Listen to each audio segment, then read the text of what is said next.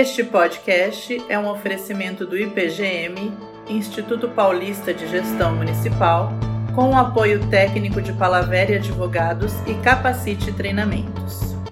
Nós temos aqui um artigo que vai nos ajudar demais a resolver as questões do dia a dia das estimativas de preço.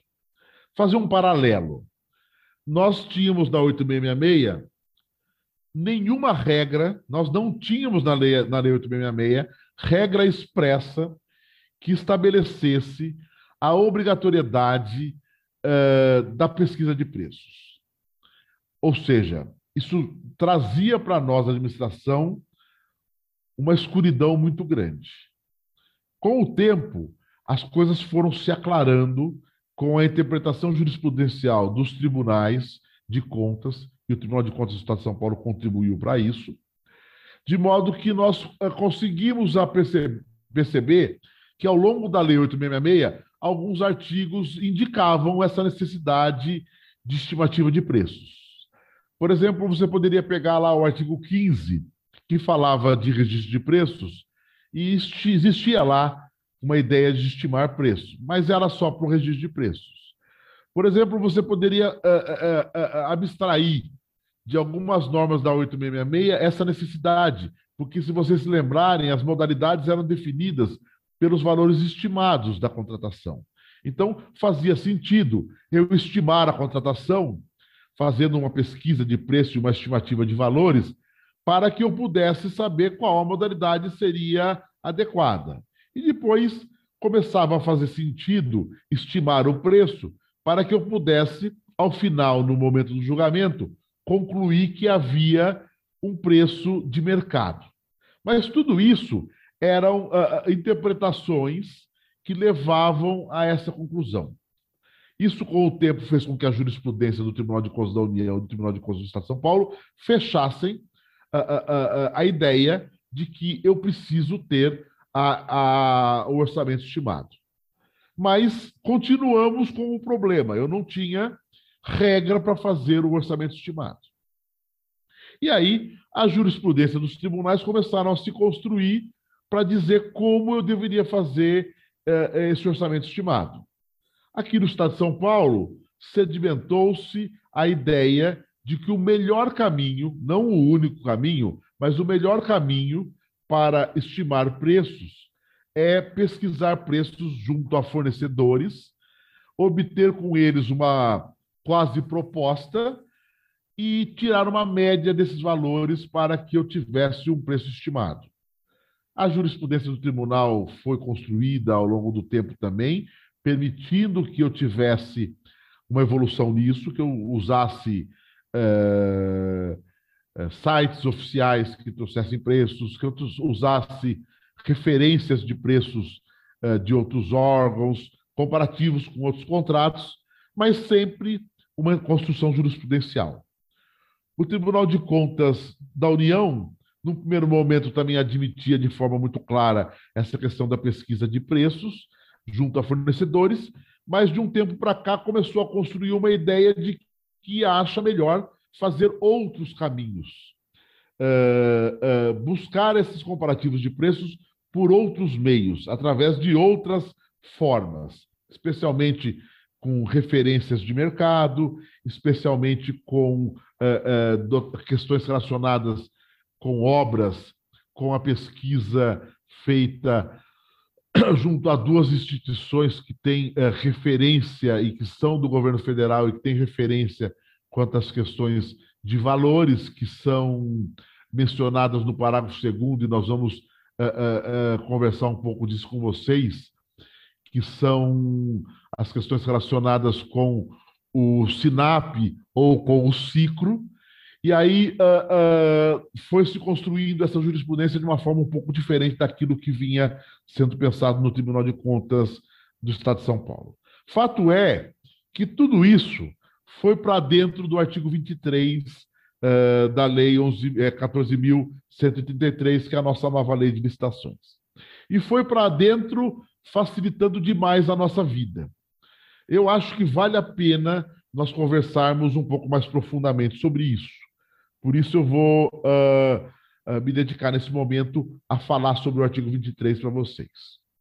Ele vai dizer o seguinte no caput: o valor previamente estimado da contratação deverá ser compatível com os valores praticados pelo mercado.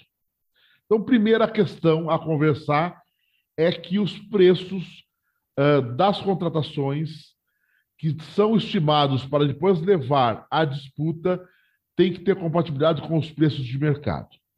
Mas quando se fala preços de mercado, não está se falando preço do mercado privado.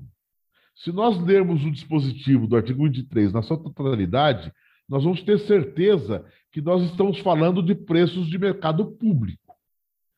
Primeiro, porque o próprio caput vem e nos diz, considerados, e aí eu volto à leitura, considerados os preços constantes de bancos de dados públicos. Esses bancos de dados públicos são preços de contratações públicas. E as quantidades a serem contratadas, observado o potencial, a potencial economia de escala e as peculiaridades do local de execução do objeto. Essas coisas todas nós só consideraremos se pensarmos o mercado público. Então, primeira colocação e primeira premissa a se considerar é que a pesquisa de mercado tem que considerar o mercado público. Isso é extremamente importante que fique claro, porque há uma diferença muito clara entre mercado público e mercado privado. Seja porque o poder público tem prerrogativas em relação ao, ao, ao privado que se relaciona com ele que contrata, diferentemente do que acontece num contrato uh, uh, privado, seja porque a sistemática de pagamento do poder público é diferente da sistemática do, do da iniciativa privada. Então, essa realidade parece que veio uh, sedimentada para o capítulo do artigo 23. Depois, o artigo 23 veio e dividiu para nós em duas grandes categorias. Primeiro, no parágrafo primeiro, ele trabalhou com a pesquisa com a estimativa de contratação para aquisição de bens e contratação de serviços em geral. E depois, no parágrafo segundo, ele trabalhou com essa mesma situação para a contratação uh, de obras e serviços de engenharia. Isso, então, é importante porque ele facilitou e foi didático para nós, para que nós possamos facilitar a análise. Então, vamos uh, estudar as coisas de forma separada. Vamos estudar agora, primeiro, a pesquisa, a estimativa de preços para aquisição de bens e contratação de serviços em geral. Primeira coisa, estou percorrendo o parágrafo primeiro. Ela deve ser feita conforme regulamento, ou seja, vai haver a necessidade do poder público municipal estabelecer um regulamento, uma normatização infralegal para conversar sobre essa matéria. Segunda coisa, o valor estimado será definido com base no melhor preço aferido. Não é média, não é cálculo de média, é o menor preço aferido que vai servir para referência de preços. Para mim, isso é ruim, porque às vezes o menor preço aferido é fruto de alguma distorção. É óbvio que nós podemos excluir as distorções, explicando que ela é uma distorção e não considerando ela como válida, mas ela vai ficar lá. O preço vai ficar lá uh, uh, público e notório, porque esse orçamento vai ser público e notório, de modo que pode trazer problemas uh, para a nossa orçamentação final. E aí, depois disso, o parágrafo 1 do artigo 23 veio e apresentou para nós cinco uh, uh, uh, incisos que são os parâmetros que devem ser seguidos para obter o preço. E disse que nós podemos usar esses cinco incisos de forma combinada ou não. É diferente do que nós vamos ver na contratação de, de, de obras e serviços de engenharia, quando o dispositivo legal dirá que deve seguir a ordem uh, que ele apresenta. Ele apresenta quatro incisos e deve seguir aquela ordem. Aqui não. Aqui eu posso usar um e não usar outro, como posso combinar os, os requisitos para que possa eventualmente chegar a um preço uh, mais adequado para que seja usado como preço estimado de mercado. Primeiro dos incisos, inciso 1 do parágrafo 1 do artigo 23. Ele fala que eu devo usar a composição de custos unitários menores ou iguais à mediana do item correspondente no Portal Nacional de Contratações Públicas, o PNCP, que foi criado pelo artigo 174 da lei, mas que não foi instituído. Então, como ele não foi instituído, não dá para fazermos comentários por enquanto. Não dá para usar por enquanto esse inciso. Nós entendemos que ele, quando instituído, vai ser de forte utilização pelos municípios, porque ali estarão uh, concentradas todas as compras, as contratações de bens e serviços que todos os órgãos do Brasil inteiro tiverem feito. Então, vai ser uma referência muito forte para que nós possamos uh, uh, utilizar no futuro, hoje não. Segundo inciso, inciso 2, contratações similares feitas pela administração pública em execução ou concluídas no período de um ano anterior à data da pesquisa de preços, inclusive mediante sistema de registro de preços, observado o índice de atualização de preços correspondentes. Essa me parece que é uma das grandes uh, uh, os grandes alentos que nós temos, especialmente no estado de São Paulo, para fugir daquela ideia de ficar pegando o preço apenas e tão somente com fornecedores de mercado em pesquisas, que também é possível por força do inciso 4, como veremos mais adiante. Como que eu vou fazer essa pesquisa? Eu vou poder buscar contratações similares uh, daquilo que eu tiver executado ou de que outro órgão da administração pública tiver executado. E aí, então, eu vou buscar essa contratação que tiver sido feita no máximo um ano atrás ou que estiver sendo executada nesse momento. E aí faço os comparativos. Hoje, nós temos uma dificuldade grande em, em buscar essa informação da similaridade, porque a lei trabalha com a ideia de pesquisa de preços de coisas similares. Eu não posso pesquisar preços com coisas diferentes. Então, se uma formatação de um serviço tem um contorno e a minha tem outro, eu não posso dizer que são contratações similares para fins de comparação.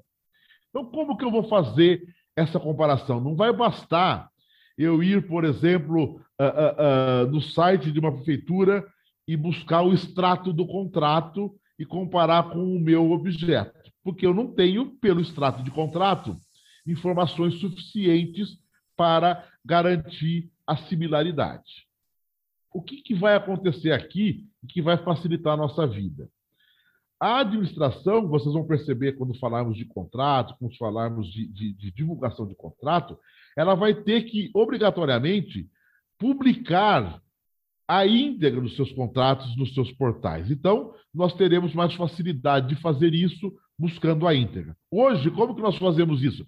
Quase sempre fazemos isso através de um ofício, mandamos para a prefeitura X um ofício pedindo cópia do contrato e aí comparamos o contrato. Porque se ficarmos comparando apenas e tão somente extratos de contratação, nós corremos o risco de não ter a similaridade apresentada.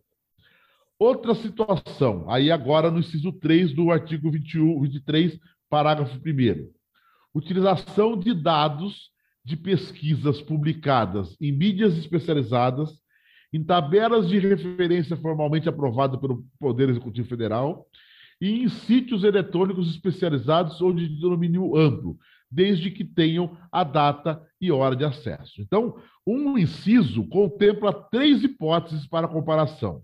Vamos destrinchar. Primeira hipótese: utilização de dados de pesquisas publicadas em mídia especializada. Segunda hipótese: tabela de referência formalmente aprovada pelo governo federal. E terceira hipótese: sítios eletrônicos especializados ou de domínio amplo, desde que contenham a data e hora de acesso. Então, é importante nós percebemos que nós criamos mais um mecanismo aqui. Uh, eu diria para vocês que uh, só indicar a data e hora de acesso uh, não basta. Talvez essa questão de data e hora de acesso esteja voltada para a questão dos sítios eletrônicos especializados e de domínio amplo, porque a internet é uma coisa muito volúvel. Eu diria que mais do que a data e hora de acesso, eu preciso juntar essas informações ao processo administrativo e preciso uh, ter segurança de que as informações são referentes a pesquisas ou a contratações de determinado período.